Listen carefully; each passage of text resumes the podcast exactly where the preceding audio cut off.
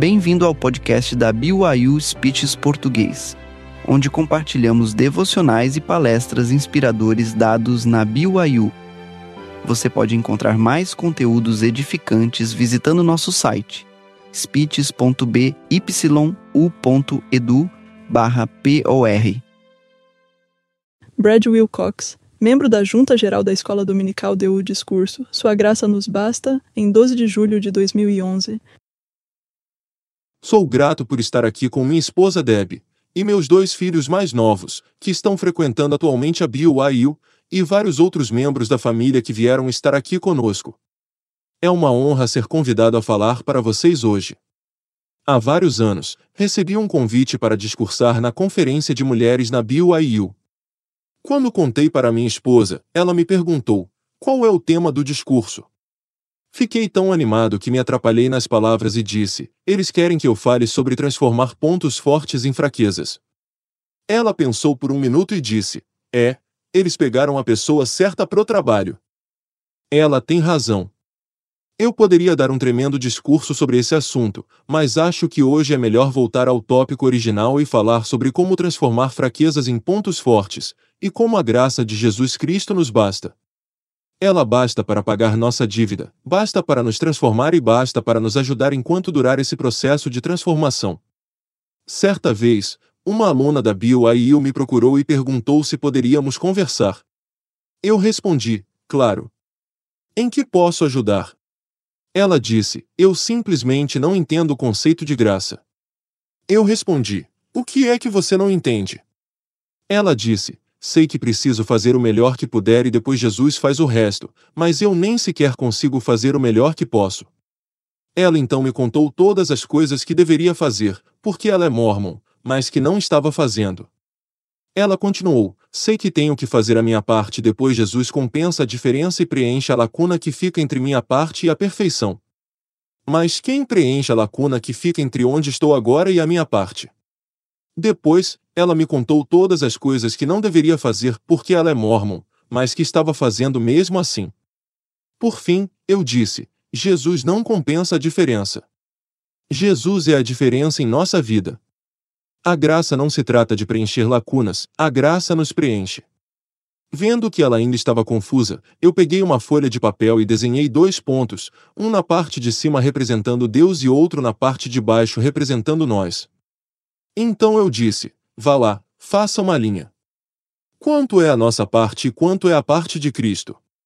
Ela foi direto para o centro da página e começou a desenhar uma linha. Então, considerando que estávamos conversando, ela foi até a parte de baixo da folha e desenhou uma linha bem próxima ao ponto de baixo. Eu disse: tá errado. Ela disse: eu sabia que era mais para cima. Eu deveria ter desenhado, porque eu sabia disso. Eu disse: não, a verdade é que não existe nenhuma linha. Jesus preencheu o espaço todo. Ele pagou nossa dívida integralmente. Ele não pagou tudo, exceto algumas moedas. Pagou tudo. Está consumado. Ela disse: Certo. Então não preciso fazer nada? Não, não, eu respondi: Você tem muito a fazer, mas não é para preencher essa lacuna. Todos nós seremos ressuscitados. Todos nós vamos voltar à presença de Deus. O que a nossa obediência vai determinar é o tipo de corpo com o qual planejamos nos ressuscitar e quão confortáveis planejamos estar na presença de Deus e por quanto tempo planejamos permanecer lá. Cristo pede que demonstremos fé nele, nos arrependamos, façamos e guardemos convênios, recebamos o Espírito Santo e perseveremos até o fim. Ao fazermos isso, não estamos pagando as exigências da justiça, nem mesmo a mínima parte. Em vez disso, estamos mostrando gratidão pelo que Jesus Cristo fez ao usarmos sua expiação para viver uma vida como a dele. A justiça exige perfeição imediata ou um castigo quando não conseguimos isso.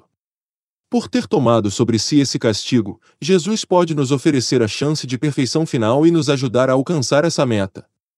Ele perdoa o que a justiça jamais poderia perdoar e pode nos propor agora seu próprio conjunto de requisitos.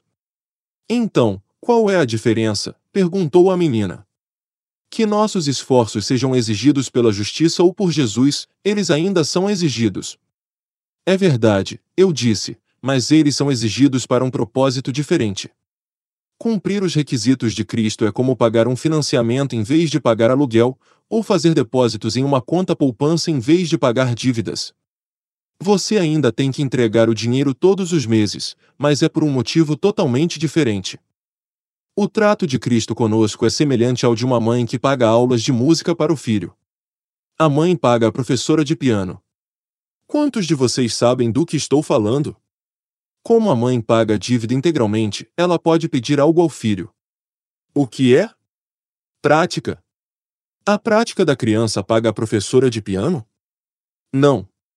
A prática da criança reembolsa a mãe o que ela pagou à professora de piano? Não. A prática é a maneira pela qual o filho demonstra gratidão pelo presente incrível da mãe. É assim que ele aproveita a maravilhosa oportunidade que a mãe está lhe dando de viver a vida em um nível mais elevado. A alegria da mãe não consiste em ser reembolsada, mas em ver seu presente sendo usado, ver o progresso do filho.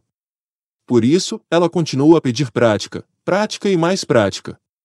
Se o filho considerar a exigência imposta pela mãe muito autoritária, puxa, mãe, por que eu tenho que praticar?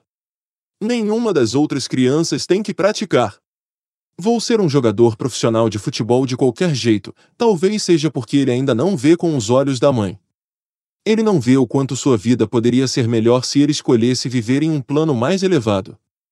Da mesma forma, por ter satisfeito a justiça, agora Jesus pode voltar-se para nós e dizer: Vinde após mim e guardai os meus mandamentos. Se encararmos suas exigências como excessivas, puxa! Nenhum dos outros cristãos tem que pagar o dízimo. Nenhum dos outros cristãos precisa fazer missão, servir em chamados e fazer o trabalho do templo, talvez seja porque ainda não enxergamos com os olhos de Cristo. Ainda não compreendemos o que ele está tentando nos ajudar a ser. O elder Bruce C. Reifen escreveu: O grande mediador pede que nos arrependamos, não porque precisemos reembolsá-lo por ele ter pagado a nossa dívida para com a justiça, mas porque o arrependimento inicia um processo de desenvolvimento que, com a ajuda do Salvador, nos conduz ao longo do caminho para um caráter santo. Referindo-se à explicação do presidente Spencer W. Kimball, o elder Dallin H. Oaks disse: o pecador arrependido deve sofrer por seus pecados, mas esse sofrimento tem um propósito diferente do que o castigo ou o pagamento. Seu propósito é a mudança. Vamos colocar isso em termos de nossa analogia. O filho precisa praticar o piano, mas essa prática tem um propósito diferente do que o castigo ou o pagamento. Seu propósito é a mudança. Tenho amigos evangélicos que me dizem: vocês, mormons, estão tentando merecer a entrada no céu, eu digo: não, nós não merecemos o céu. Nós estudamos para o céu. Estamos nos preparando para o céu.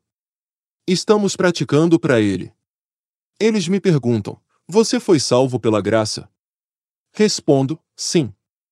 Absolutamente, totalmente, completamente e com toda a gratidão, sim.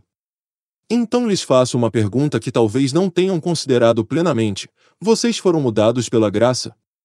Eles estão tão animados por terem sido salvos que talvez não pensem o suficiente no que vem em seguida. Eles estão tão felizes que a dívida foi paga, que talvez não cheguem a considerar a razão da dívida existir em primeiro lugar. Os santos dos últimos dias não sabem apenas do que Jesus nos salvou, mas também para o que ele nos salvou. Como diz meu amigo Brett Sanders, uma vida afetada pela graça acaba se assemelhando à vida de Cristo. Como diz meu amigo Omar Canals, embora muitos cristãos considerem o sofrimento de Cristo como apenas um enorme favor que ele fez por nós, os santos dos últimos dias também o reconhecem como um enorme investimento que ele fez em nós.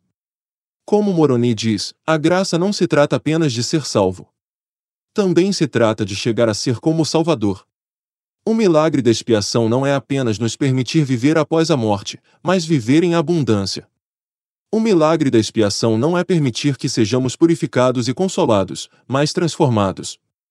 As Escrituras deixam bem claro que nada impuro pode habitar na presença de Deus, mas, irmãos e irmãs, alguém que não passou por essa mudança nem sequer desejará isso.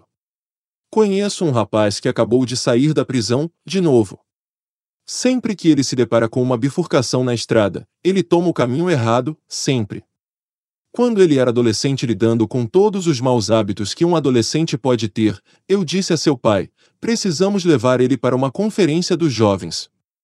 Trabalho com esses programas desde 1985. Sei o bem que podem fazer. O pai disse: Eu não tenho condições para isso. Eu disse: Eu também não tenho, mas você paga uma parte, e eu pago outra, e então vamos falar com minha mãe, porque ela tem um coração mole. Finalmente conseguimos mandar o rapaz à conferência dos jovens, mas quanto tempo vocês acham que ele durou? Nem mesmo um dia. No final do primeiro dia, ele ligou para a mãe e disse: Me tira daqui, o céu não será o céu para aqueles que não escolheram ser celestiais. No passado, eu tinha na mente uma imagem de como seria o julgamento final, e era mais ou menos assim: Jesus de pé com uma prancheta e Brad no outro lado da sala olhando nervosamente para Jesus. Jesus verifica sua prancheta e diz: Ah, puxa, Brad. Você perdeu por dois pontos. Brad implora Jesus: Por favor, verifique a redação mais uma vez tem que haver mais dois pontos que você pode tirar dessa redação. Era dessa maneira que eu via.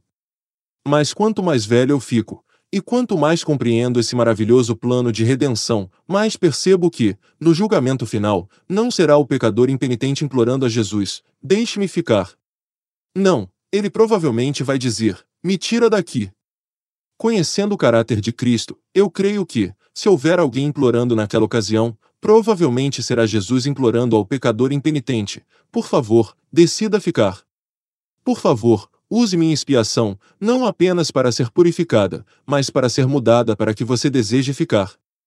O milagre da expiação não significa apenas que poderemos voltar para casa, mas que, milagrosamente, poderemos nos sentir em casa lá.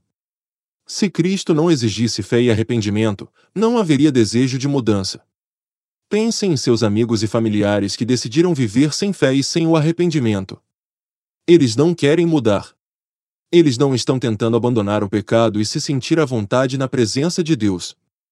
Em vez disso, eles estão tentando abandonar a Deus e se sentir à vontade com o pecado. Se Jesus não exigisse convênios e concedesse o dom do Espírito Santo, não haveria nenhuma maneira de mudar nós precisaríamos nos contentar eternamente com a força de vontade, sem acesso a seu poder. Se Jesus não exigisse perseverança até o fim, não haveria nenhuma internalização dessas mudanças ao longo do tempo. Elas seriam para sempre superficiais e externas em vez de se aprofundarem dentro de nós e de se tornarem parte de nós, parte de quem somos. Simplificando, se Jesus não exigisse prática, nunca nos tornaríamos pianistas. Mas, irmão Wilcox, você não percebe como é difícil praticar? Não sou muito bom no piano, toco muitas notas erradas.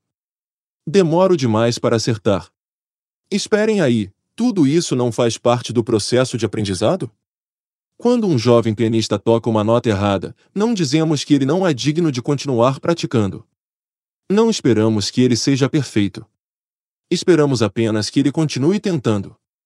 A perfeição pode ser sua meta final, mas por enquanto podemos estar contentes com seu progresso na direção certa. Por que é tão fácil ter essa perspectiva no contexto do aprendizado do piano, mas tão difícil tê-la no contexto do aprendizado celeste? Muitos estão desistindo da igreja por estarem cansados de sentir constantemente que estão fracassando. Eles tentaram no passado, mas sentem sempre que simplesmente não são bons o suficiente. Eles não compreendem a graça.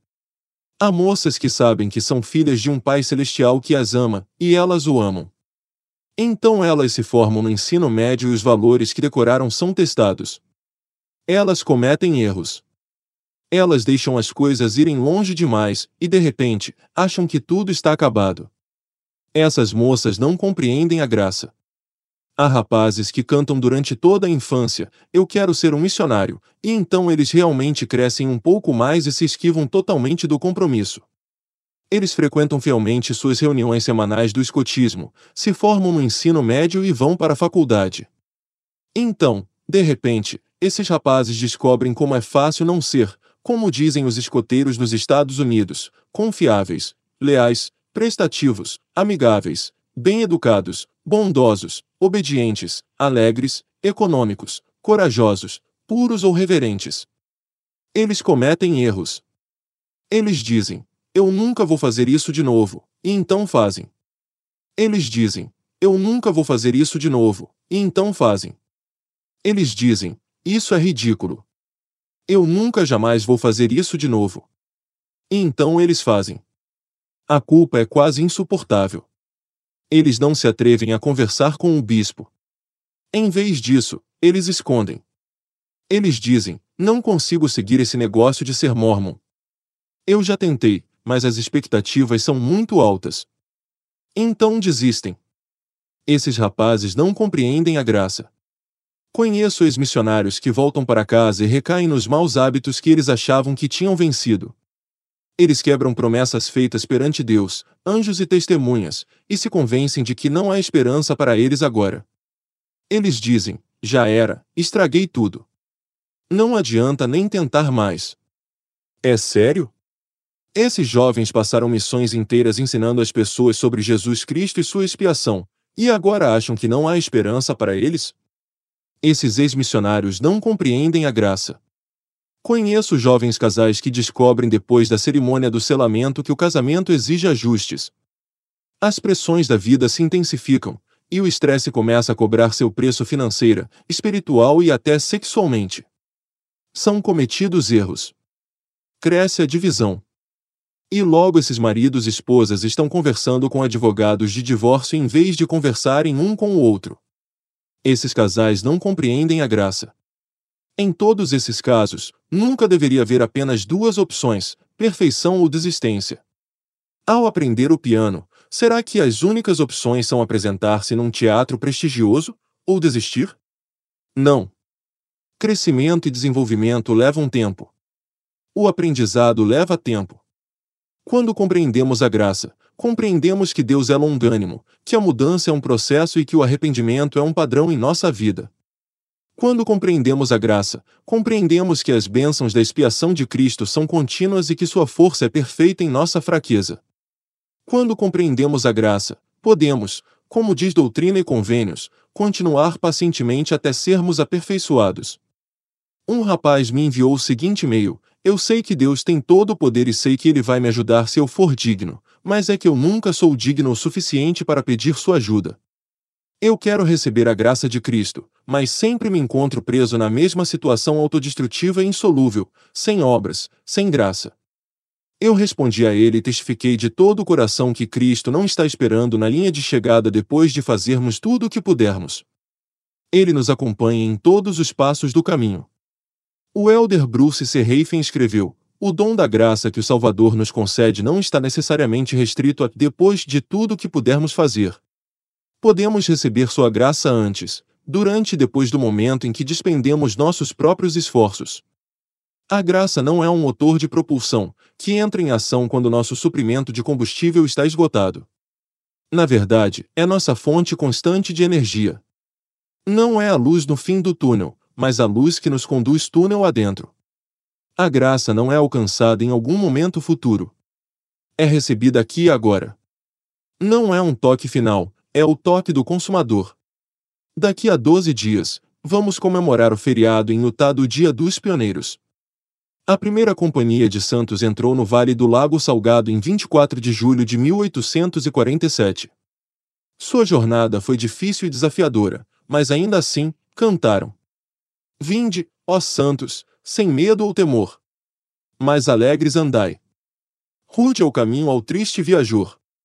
Mas com fé caminhai. Em inglês, o último verso dessa estrofe é: A graça será como vosso dia. Que frase interessante! Nós já cantamos isso centenas de vezes, mas será que paramos para pensar no que significa? A graça será como vosso dia, a graça será como um dia. Por mais escura que seja a noite, sempre podemos contar com o nascer do sol. Por mais tenebrosos que pareçam nossas provações, pecados e erros, sempre podemos confiar na graça de Jesus Cristo. Nós merecemos um nascer do sol? Não. Nós temos que ser dignos de uma chance de começar de novo? Não. Só temos que aceitar essas bênçãos e aproveitá-las. Tão certo quanto o amanhã, a graça, o poder capacitador de Jesus Cristo, é constante. Os pioneiros fiéis sabiam que não estavam sozinhos. O desafio que os aguardava nunca foi tão grande como o poder que os amparava. Conclusão: A graça de Cristo nos basta, basta para pagar nossa dívida, basta para nos transformar e basta para nos ajudar enquanto durar esse processo de transformação. O livro de Mormon nos ensina a confiar somente nos méritos e misericórdia e graça do Santo Messias. Ao fazermos isso, não descobrimos, como acreditam alguns cristãos, que Cristo não exige nada de nós. Em vez disso, descobrimos o porquê de ele exigir tanto, e encontramos a força para fazer tudo o que ele nos pede. A graça não é a ausência das expectativas elevadas de Deus. A graça é a presença do poder de Deus. O elder Neil Maxwell uma vez disse o seguinte: Agora quero falar, aqueles que são assolados pela falsa insegurança, que, embora trabalhem devotadamente no reino, têm sentimentos recorrentes de nunca serem bons o suficiente. Esse sentimento de inadequação é normal. Não há maneira de a igreja descrever honestamente para onde ainda precisamos ir e o que ainda precisamos fazer sem criar um senso de imensa distância. Este é um evangelho de grandes expectativas, mas a graça de Deus basta para cada um de nós. Junto com o elder Maxwell, testifico que a graça de Deus nos basta. A graça de Jesus nos basta. É o suficiente. É tudo de que precisamos. Ó, oh, jovens, não desistam. Continuem tentando. Não procurem fugas e desculpas. Busquem o Senhor e sua força perfeita. Não procurem alguém para culpar. Procurem alguém para ajudá-los. Busquem a Cristo e, ao fazerem isso, prometo que vocês sentirão o poder capacitador que chamamos de Sua maravilhosa graça. Deixo esse testemunho e todo o meu amor, pois amo vocês. Com Deus como minha testemunha, eu amo os jovens desta igreja. Eu acredito em vocês. Eu estou torcendo por vocês. E eu não sou o único. Seus pais estão torcendo por vocês, seus líderes estão torcendo por vocês e os profetas estão torcendo por vocês. E acima de tudo, Jesus está dividindo o jugo com vocês. Digo isso em nome de Jesus Cristo. Amém. Você acabou de escutar o podcast da BYU Speeches Português, apresentado por BYU Speeches. Para mais informações, visite nosso site speeches.byu.edu/bur. Obrigada por aprender conosco, pelo estudo e pela fé.